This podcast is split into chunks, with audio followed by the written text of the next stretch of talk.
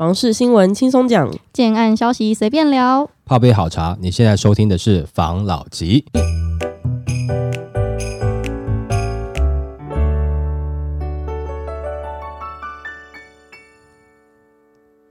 关心你的房事幸福，我是房老吉。我是大院子。今天呢，我们要来聊，大家都知道房市的现在的情况，我们也有一直在分享嘛。那我就看到一则新闻，他在讲最近的一个销售的状况，想说来跟大家更新一下。八成建案月卖不到一成五，台南成交量砍半最惨。张金二铺六字解答：国内的预售屋市况最具参考指标的国泰房地产指数发布今年第三季的报告，数据显示，全国八成的建案一个月销售率在十五趴以内，其中五成卖不到十趴，以台南减逾五个百分点最多，成交户数更砍半最惨。对此，张金二直言，涨太多了，自然就往下走。整体来看，是第二季异常，成交量说其实是回到原来的轨迹，量先价行，力道相当的清楚。根据国泰房地产指数分析，全国及各都会区建案的第三季表现，以三十天销售率分布的结果最引发议论。全国共两百一十八笔推案，其中五十趴的销售率不到十趴，三十趴的推案销售率也仅在十到十五趴间，仅一成的推案销售率超过了二十趴。国泰建设房地产指数的报告说明，全国销售率相较上一季中幅减少，除高雄外，其余地区销售率均减少，其中台南销售率减少五点七六个百分点最多。进一步从成交户数来看，相较上一季大幅减少，仅桃园、新竹及台中维持稳定，其中台南的成交量减少五九点九六趴较多。Q 一以量缩价跌，张金乐说，这其实是回到原本的轨迹啦。量先价行的力道看得相当清楚。张建二解释，从整体的大区域来看，因为过去几年供给太多，价格也来到相对的高点，所以到今年第一季已经走到量缩价跌的格局。但是第二季受到预售屋禁止转售的末班车上车潮而反弹，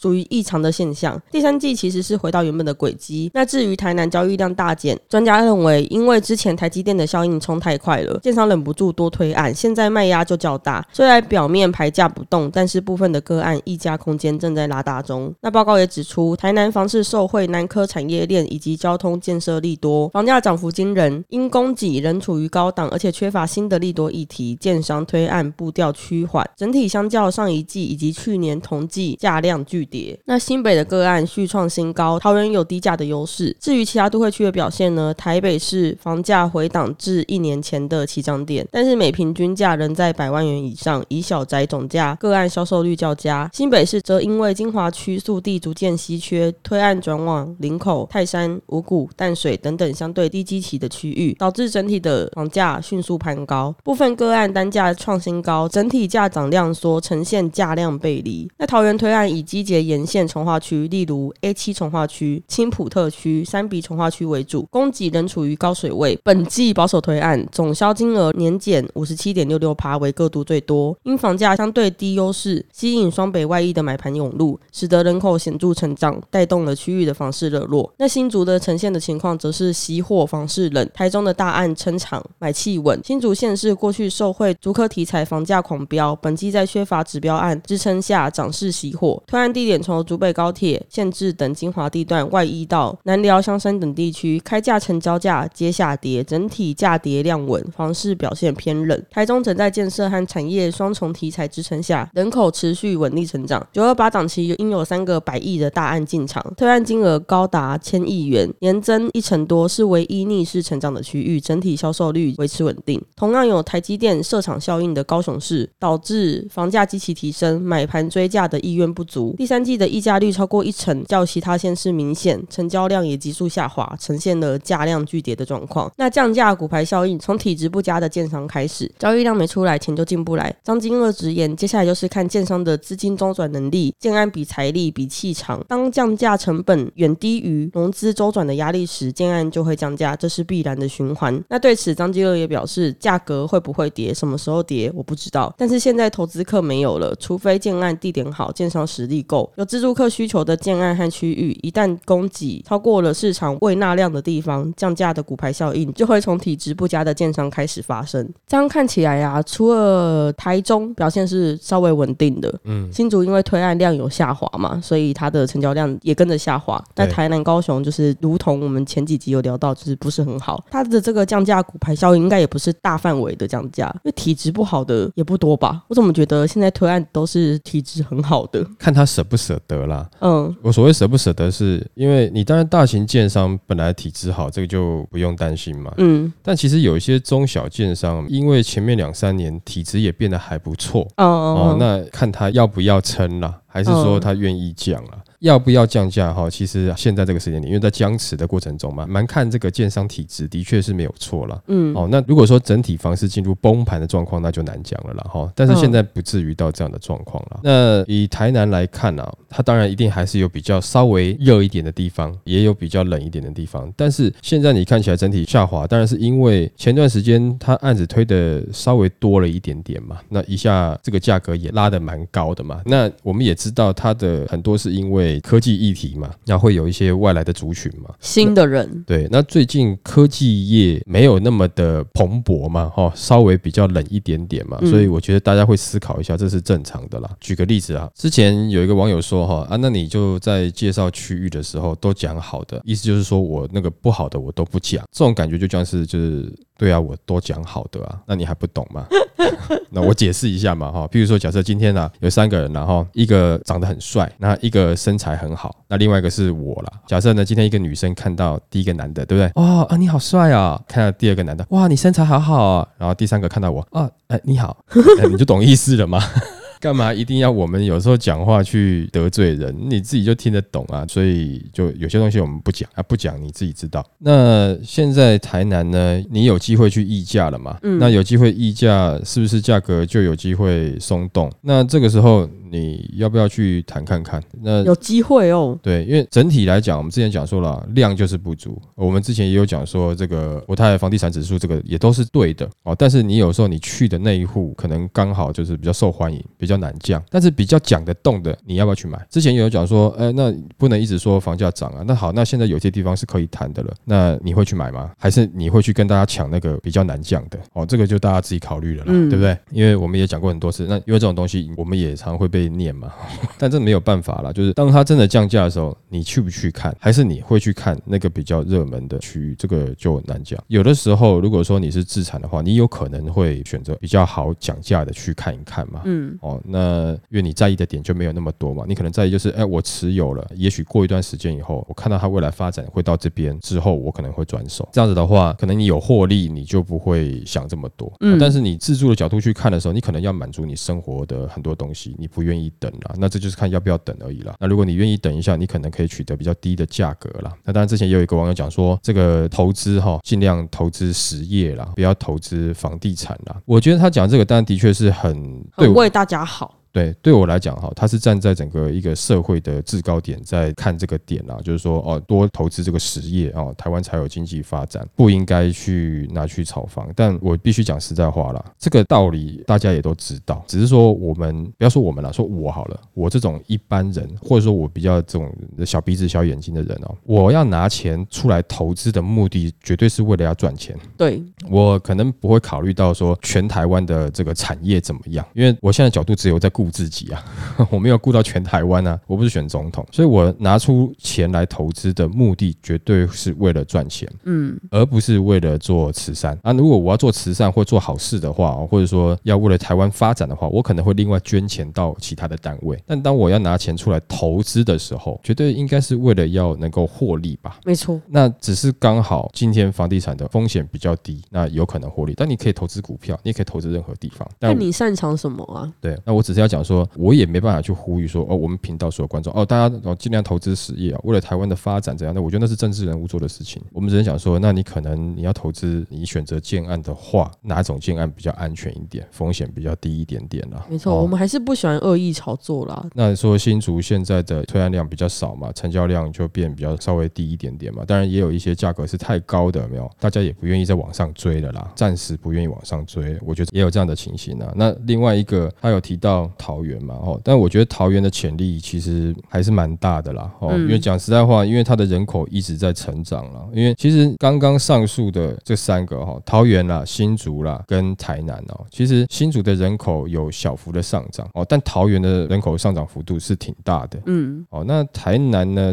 你要变要分区域看，有些区域人口上涨，但整体来讲，台南的人口哈、可能没有多久就准备要往下降了啦，因为你看它涉及的状况。嗯，新北也其实是属于在稍微下降的状态，可能就被桃园吸走了。其实讲实在话，林口现在那边的这个人口成长率很高啊，嗯，大概成长到四十趴左右吧。那大家就自己稍微去研究了一下，看看专家讲的是不是很有道理。OK，来下一则。买气差建商出招保价，中立桃园推案年减逾五成。根据住展杂志统计，今年第三季北台湾住宅新建案量约两千六百二十八亿元，较去年同期减少约一千一百八十九亿元，年减幅约三十一趴。北台湾仅新北市推案量微增五点一趴，维持千亿元的水准，其余五区推案量下滑，新竹地区年减五十三趴，衰退的幅度最大。不过新竹地区推案量大减，主因是因为去年同期宝山的指标案进场拉高了比较基期。专家表示，今年商办厂办指标推案量增加，推高北台湾新建案的推案量。为聚焦住宅市场发展，这次扣除了商办厂办建案之后进行统计。数据显示，今年前三季北台湾住宅推案量缩，并以桃园市推案量少最多。推估是受到平均地权条例修正案影响，业者预期投资客出场会冲击桃园从化区的建案买气，采取减量推案的方式来稳住房价。桃园市今年第三季住宅推案量约六百四十九亿元，比去年同期减少了六百三十亿元，年减幅约四十九趴。过往以从化区为建商推案主力的中立桃园，今年第三季的推案量分别下滑三百二十亿元、两百七十三亿元，年减幅也超过六成。两区新增供给户数也比去年同期减少了一千户以上。对此，专家表示，虽然桃园第三季进场建案少，但是房价相对新北亲民的优势下，桃园各推案集中区，例如龟山 A 七从化区、新浦特区等等，业者仍然可以靠指标案的高曝光度，持续的吸引双北客户，并以新青安贷款、通勤月票以及建商轻松付方案三管齐下，留住购物族的心，使第三季桃园全区新建案行情维持涨势。扣除商办、厂办推案后，今年第三季台北市住宅推案量五百一十四亿元，比去年减少了一百七十一亿元，年减幅约二四趴。北投区去年第三季因为北市科新案陆续进场，推案量超过两百亿元，今年第三季则不到百亿元。不过，随着市科大院、市科论山第四季公开销售，北投全年的推案量还是可以逼近四百亿元。北台湾第三季以新北市住宅推案量最大，约一千零六十二亿元，与去年同期相比，推案量为增五十一点七二亿元，年增幅五趴，供给量相对稳定。其中土城、淡水、林口等区域第三季的推案量也较去年同期增加，新建案行情也续扬。由于第四季新北还有陆续建案公开销售，预期在指标案的带动下，土城三重的房市热度还可以维持好一阵子。反正现在呢，这个情况跟我们之前讨论的有点像啊。前阵子因为房市很热嘛，对大家疯狂的在推案子，对供给有点爆炸了。然后现在因为这个平均地权条例加上这个政府选举等等的这个因素，所以变成大家现在都按兵不动，对来维持市场的供给量，不要让它价格一下就咻的往下跌。对，那我们就没得选呐、我觉得可能常听我们的这个观众就不用多解释了哦。那但是如果说有些刚来听的，那可能要稍微解释一下了哦。就是说房价会下修，应该是在一年多前吧，嗯快两年前那个时候我大概讲的嘛。那在今年下半年可以进场这件事情讲很久了啦。那那个时候其实也有讲说，房价在这个时间点应该会有一些下跌的状况，因为有些地方是炒过头了。嗯哦，那但是后来因为这个闭锁期呢，我们的卖压也没有出来，所以我们就看不到整个价格下跌。然后在今年年初的时候，也有因为这个平均地权条例，那建商有出来讲说他们会控制量嘛。那我们那时候就讲说，哇，那他们如果说又控制量的话，那这样子今年下半年原本预期那个时候在预测啦，它会明显的下跌，这样便是应该是下修啦。那时候也预期说，在今年一整年的交易量哈会明显的比较不足啦，交易的力道也会比较不够啦。但是我们在上个月的时候也有讲说，这个有一个死亡交叉已经经过了吧？那有些建商开始呃裂地了嘛？那甚至有些已经准备在明年推案了嘛？呼应到上一则新闻啦，很多是在台中区啦，就让我们的新听众知道一下。那为什么现在还在讲说建商他现在控制这个量啊？因为他们在年初做这件事情。反应的效果应该是现在看得到。嗯，那死亡交叉之后，那时候我也有讲说啊，可能至少大概你在一两年，你就会看到这个量会比较出来。那那时候也有网友问说啊，为什么会是两年？那我们那时候有解释过嘛？从你现在选地啊，然后画图啊，送建造啊，找代销等等的，大概就是在一年多两年内啦。除非说你是有一些比较有实力的建商，早早就把地买好了，你才有可能在十个月啦、八个月啦，甚至半年这样的状况下，你就可以推案。哦，那这些可能就是比较大型的建商，他有囤地的实力，或者他有更先行的资讯。他就可以早去布局这个事情了。现在呈现的状况，也就是我们今年年初在讲的啊，就因为当时很多建商可能就在控制量了。嗯，那控制量在今年下半年，基本上建商自己也讲了，他就是怕到时候有这个投资客啦，或者是说有一些倒货潮啦，去拉低的价格。那他控制量，你的这个市场供给量比较少，想买的人还是这样，是不是就有机会把价格控制好？现在看起来，我们讲嘛，就是说，除非你体质很不好，不然的话。我相信多数的建商应该都愿意撑，也有实力撑，就会形成一个价格没有明显下跌。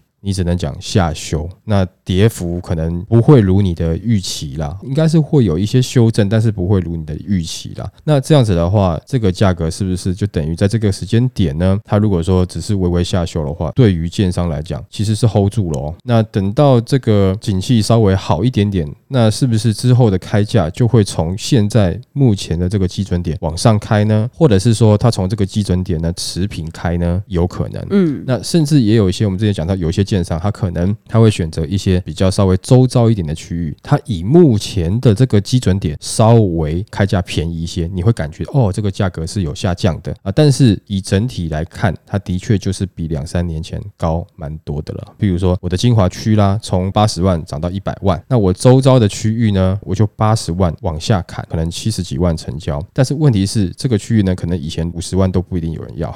没错，你会看到它的价格是开价是比较便宜的，但是你没有办法明显感觉说这个房价是我很容易负担的了，对不对？跟你想的不一样。对，那建商怎么样让你能够负担得起呢？就是主力两房产品了啊。小，哎，现在就是很多两房产品嘛，因为其实看现在的统计就知道，在我这个年代了，我当然觉得四房、三房是比较主力产品了，后来慢慢好接受三房是主力产品了。现在我好像不得已，我得去接受，好像两房是主力产品了，因为它帮你控制总价是在你能够负担的范围内，嗯，所以平数会变小，这个可能也会是这段时间甚至之后建安产品的一个常态了，嗯，那为什么呢？也就是说，现在的人但就是比较喜欢住新房子嘛，然后不喜欢跟父母住嘛。结了婚也不一定要生小孩啊，结了婚要跟父母同住的，现在比例一直持续在下降嘛。以前一间房子可能是住一家人嘛，但是现在一间房子可能就住你们两个人嘛，也是一家人呐。对啊，但是就是那个数量上是有差别了哈。其实是你要说现在的人没有像以前那么会生，但是你现在的人比以前更想要属于自己的房子，嗯，而且甚至是新房子，所以你会感觉好像这个需求的量它还是一样有哦。暂时跟你现在。人爱不爱生好像也没有关系，而且即使是人口开始负成长呢，那也是大概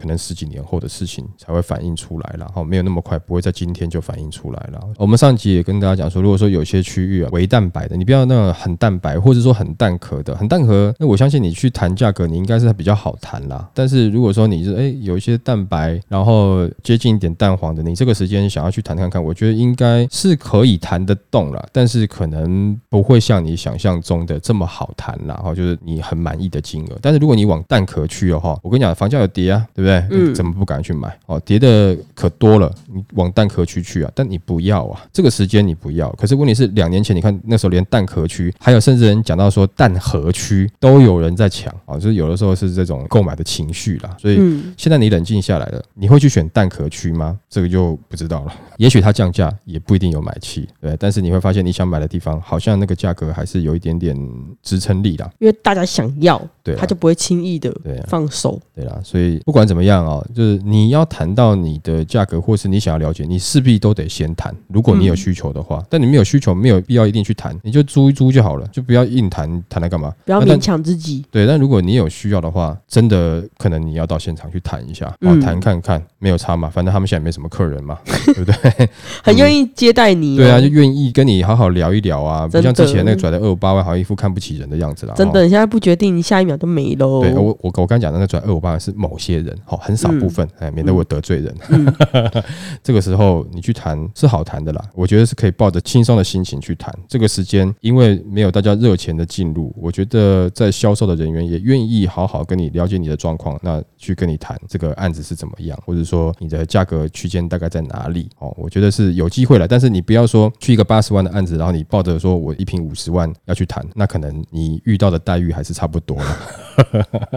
好吧，OK，好，来下一则。薪水追赶房价，他叹赚一辈子都买不起，恐沦有价无市。台湾的房价高不可攀，薪水追赶不上，令人苦恼。就有民众好奇，当价格超过一辈子的收入，如果所有人都买不起房子，房子是否会沦为有价无市？针对这个大灾问呢，网友的看法很两极。有人认为房价抗跌，购物会更辛苦；也有人认为买不起是因为太挑剔。但是也有过来人奉劝，最好的买房时机就是回归需求，并且活在当下。有民众在平台上面发文，并且模拟一种社会现象：假设人均年薪一百万，工作三十年，累积收入可达三千万元。面对台湾有些地区的大楼户，总价动辄就要一千到两千万元。好奇房价持续飙涨，如果房子抬价来到了三千万元，是否意味着工作快一辈子也买不起，甚至出现有价无市呢？文章先请话题，部分网友认同原 PO 的观点，还自鄙视高房价的牺牲品，并且表示，事实上全世界先进国家房价都是用喷的，几倍再喷的一堆，利率零到几趴照样喷，别幻想高利率可以打房撼动房价，这已经脱离现实，房价不可能跌，要跌要真的付不出来，但是也没有交易量吧，跌也跌不多，有需要就赶快买，不要做梦跌到铜板价了，未来购物会更加的辛苦。另外一派观点则是认为，都会区仍有不少选择，但年轻人有自己的主张，例如只挑精华区或是年轻的房子，没有实际评估口袋的深度，可能才是买不起房的主因，并且表示年轻人都要十年内的新房加蛋黄区，再来靠北房价，这是他讲的哦。台中七十四内环还有不到一千万的三房公寓，偏偏就有人一定要去买两三千万的，赚四万没后援看两千万的房子，没能力还看蛋黄区房子，买不起房，正常的吧？针对薪水赶不上房价，有过来人分享自己刚出社会到美国戏谷工作，当时房价是自己工作三十年也买不起的程度，曾经找前辈请益，对方建议捏着预算买房，还宣称薪水会一直涨，等到未来就能负担高额的房价了，更强调此刻不出手，房价只会继续涨，但自己评估后并没有采纳，结果几个月后发生了次级房贷，当时房价几乎砍半，后续十年逐年下修，直到二零一六才开始回涨。由此经验得知，买房除了预算，运气也同步的重要。还强调没人可以精准断言买房的时机，因为永远都有变数，还是要回归需求面。你无法预估未来的房价，你就买你现在还负担得起的房子就好了。这篇文呢，根本就是劝世文呐、就是我们前阵子应该说前几集吧，就有在讲到的啊，大家想要买房子，然后很多人觉得哦，我好像这辈子都买不起房子，但是这个东西就像是你看的东西跟你不是同一个水位的东西，嗯，这样你当然买不起啊，不然到处都有房子买啊。呃，这个我们就分几个点来讲了。第一个就是说，各位有没有发现没有？其实就是说，现在有了很多自媒体哦，或者说社群的软体之后，你会发现，以前会觉得说，哦，百万名车，我当然是我小时候了哈的状况是这样，就是说，我觉得，诶，开到双 B，哇，那都是有钱人呢。可是问题是你现在看到街上很多双 B 的都是年轻人呢，就尤其譬如说嗯他的一些入门车款啦，然后还有一些他的一些特别款，譬如说宾士的 AMG 什么系列啦，哈，然后 B N W 的什么 M 系列啦，这种跑车款啊，性能车款的、诶，居然也是年轻人在开耶、然后就拍照上传，因为觉得哇，其实原来台湾有钱人这么多。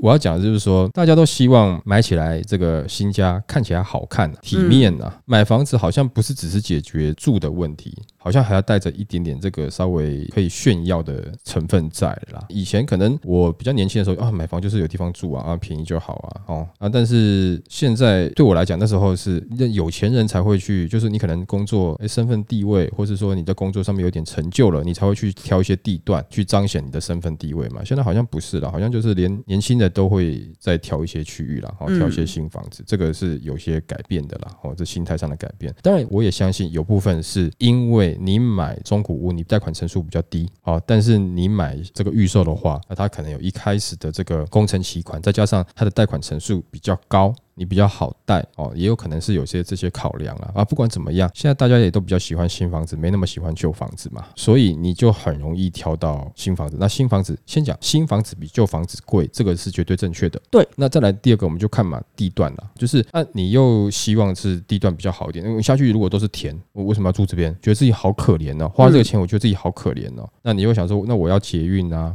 我要什么啊？要方便啊，便利商店啊，超商啊，学校啊，商圈啊，百货啊，你都会想要嘛？叫你花钱去买一个你不喜欢东西，将就现在的人可能比较不愿意啦。啊，我想要买个，那我就是我我想要的那个理想值嘛。然后，但是那理想值通常它的价格就不会是你的理想值啦，所以就难免会有一些抱怨出来啦。嗯，对不对？这个有什么办法呢？这个就也没有办法。但是大家觉得这个房价没有，就是好像一直在无限的上纲，一直上。涨，其实讲实在话也没有啦。嗯，真的，它涨到一个哈，多数人都买不起的时候哈，它还是会卡住了。对啊，看台北就知道了啊。对，那即使是像我们之前讲的，因为一些科技议题在涨的，没有？那最近在竹北，其实八十好像也卡住了嘛。对，没有再继续疯涨。你会觉得它涨很快，但是它到这边也是卡住了。那你说八十万或是七十几万，有没有人买？那还是有买得起它的人，他才会推啦，对不对？那就是有些人真的，就我刚才讲的嘛。以前我会发现，我以为是有钱人很少，后来有了社群媒体以后，我才发现，哇，其实有钱人蛮多的呢。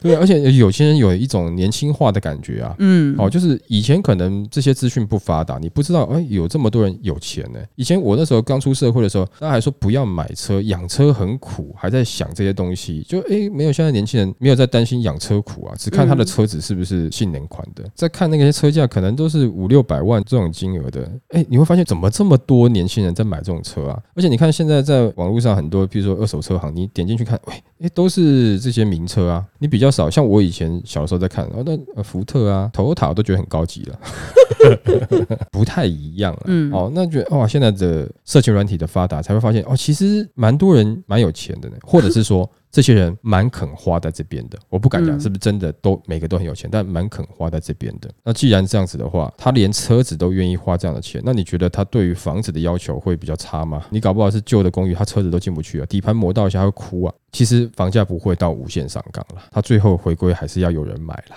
啊。但是好，回到另外一个，就是那房价在在全球一直涨。我们用从另外一个角度来看好了啦，就这一次的这个，因为现在大家用讲说是这个以哈战争嘛，那真的是什么？真的其实讲实话，不就是土地跟资源嘛？你讲到最后，当然没有说他们有些种族之间的一些这个问题然后就信仰之间的一些问题啊。但是我们讲全球很多战争，多数在争的就是土地跟资源嘛，这是一个跑不掉的。当然还有一些其他的，但最原始的这个是跑不掉的。有没有是争一口气？那也有可能啊。好，那就是譬如说茶碗蒸啊。